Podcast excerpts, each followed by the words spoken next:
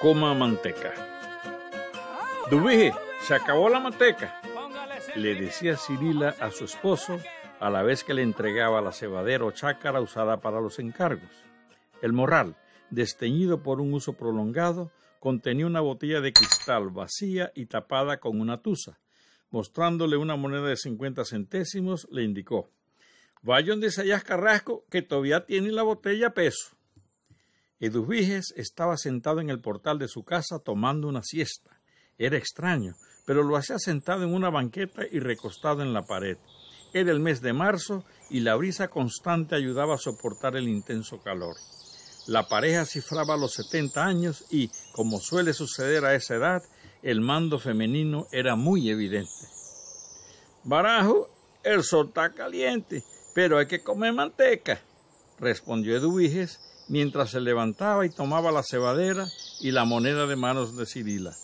Acomodándose el sombrero de junco, se encaminó hacia la residencia de Isaías. En vez del camino real, acortó distancia a través del sendero para peatones que atravesaba el potrerito de su propiedad.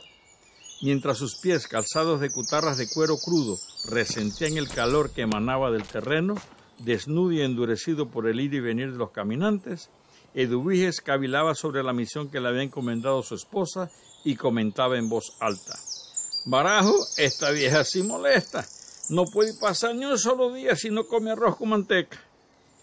En unos instantes llegó al extremo de su propiedad en donde el sendero era interrumpido por una cerca de tres hilos de alambre de púas y en donde había una puerta de escalera.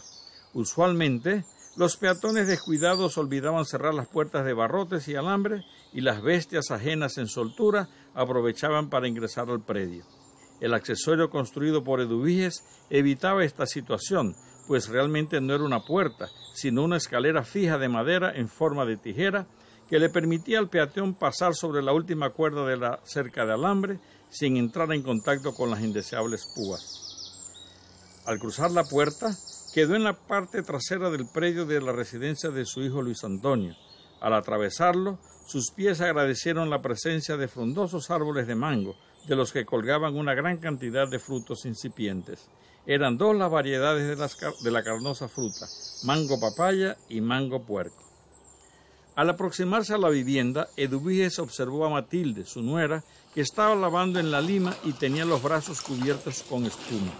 Estaba luchando con un pantalón de la tela conocida como diablo fuerte, armada de un cepillo y un rayo. Al pasar a su lado, hizo su saludo acostumbrado. ¿Cómo ha pasado el día? Bien, ¿y usted? respondió Matilde. Barajo, no se deje ganar los pantalones. ¡Ajo! Ya los tengo casi listos. A diferencia de otras regiones del país, para el santeño es una norma obligada de etiqueta el saludar al encontrarse con un semejante. El tipo de saludo depende de la frecuencia del trato entre ellos y del sentido del humor de los participantes. Por lo general se aprovecha el saludo para bromear y animar el momento. Las frases buenos días y buenas tardes se complementan con algo propio de la ocasión. ¿Y para dónde va por ahí? preguntó la nuera. Voy para Isaías para ver si tiene manteca. A Cirila no le baja el arroz seco. Ojalá Isaías le quede manteca. Fue lo último que alcanzó a decirle Matilde, el suegro, antes de que éste saliera del predio y se dirigiera por el camino principal que atraviesa el poblado hacia la casa de Isaías, la cual se ubicaba a un tiro de piedra de distancia. Estando unos pasos del portal en que estaban los propietarios, Eduviges lanzó su saludo. ¿Cómo han pasado el día? Entre los paisanos del karate, Eduviges era un personaje muy conocido por su comportamiento inusual. El personaje no montaba a caballo, sin importarle la distancia que tuviera que recorrer. En caso de necesitar un caballo para cargar una carga pesada, Eduviges no montaba el animal, caminaba adelante y tiraba de las riendas de la cabalgadura, es decir, lo llevaba de diestro. El don de la paciencia y mansedumbre siempre le acompañaban. Nadie recordaba haber escuchado de sus labios una palabra inapropiada y mucho menos el verlo perder la paciencia. Hablaba poco, pero cuando intervenía en una conversación siempre lo hacía en forma sentenciosa. Iniciaba su frase con la expresión barajo, pues le parecía que la palabra carajo era muy fuerte. Entre sus sentencias más conocidas estaban Barajo, nadie se quiere quedar atrás, aunque sea de poca pareja. Barajo, por más que grande que sea el jorón de maíz, si siempre se le saca y no se le echa, pronto, pronto se acaba. Barajo, el tabaco es para el fumador. Barajo, yo me voy a acostar para que cuando llegue el sueño me hallen buen prado para recibirlo. Otra cosa que llamaba la atención de Dubíes era su saludo. Utilizaba una fórmula poco usual y por lo general él siempre tomaba la iniciativa. Isaías Carrasco y su esposa Agustina contestaron el saludo de Dubíes a coro. Bien, gracias. ¿Y usted? Dubíes se acercó al portal, al cual tenía en su perímetro una barda de madera que llegaba a la altura de la rodilla y que terminaba en una tabla horizontal de un geme de ancho. Esta barda tenía dos propósitos, impedir la entrada de los cerdos en soltura y servir de asiento. En medio del portal Isaías armaba una enjalma y Agustina en una esquina tejía una trenza de junco que mantenía atada en uno de los pilarillos. Dentre para que se siente, le invitó Agustina. Y Dubíes entró y se sentó en un asiento de cuero crudo que le estaba ofreciendo el dueño de la casa. Dubíes, ¿y qué se le ofrece hoy? preguntó a Isaías. Barajo, vengo a ver si tiene manteca. Oh, mire que las tres latas que dio el puerco que le compró a Mardaleno Quintero ya se las llevó la gente.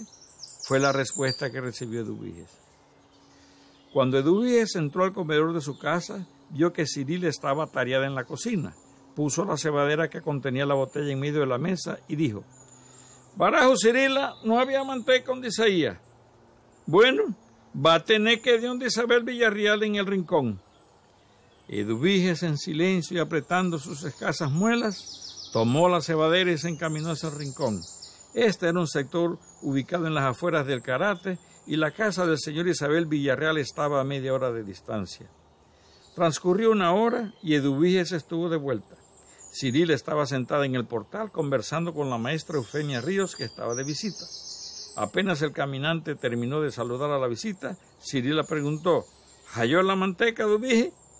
Tampoco había manteca donde sabía el Villarreal. No se detuvo en el portal y llegó hasta el comedor donde colocó la cebadera sobre la mesa. Como las caminatas le habían despertado el apetito, pasó al cuarto de atrás donde nunca faltaban cabezas de guineo patriota y guineo manzano. Escogió tres de los guineos patriotas más maduros y en segundos les quitó la cáscara y los puso entre pecho y espalda. Le agradaban más los guineos manzanos, pero a esa hora de la tarde le resultaban un poco pesados para la digestión. Cuando retornó al portal, ya la visita se había retirado. Cirila, al verlo, le dijo, Venga que voy a servirle la cena. Al poco tiempo, estaba Eduvíes moviendo su mano derecha y en la zurda sostenía un pequeño pedazo de carne asada en las brasas. Estaba enfrente de un plato de arroz mezclado con frijoles colorados. En el borde del plato descansaba la mitad de un plátano maduro asado. Café negro endulzado con miel de caña era la bebida que acompañaba la cena. Mientras Eduviges daba cuenta de las viandas, Ciril estaba fregando en la cocina y desde allá, con voz marcial, dictó el siguiente orden del día. Dubije, mañana muy de mañana se va donde Semán González en la tiza.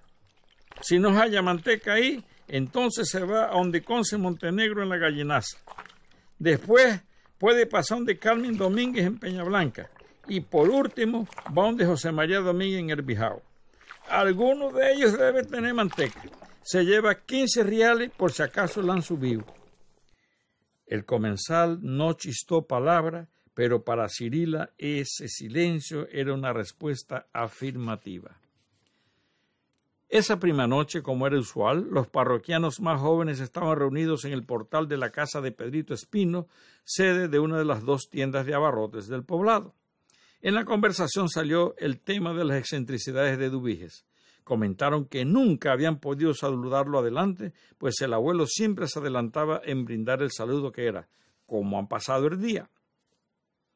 Uno de los presentes, de nombre Manuel José Barahona, declaró yo les digo que la próxima vez que me tope con Dubiji voy a saludarlo adelante. Bueno, tened cuidado con Dubiji, ese viejo es muy bellaco. manifestó Antonino Carrasco.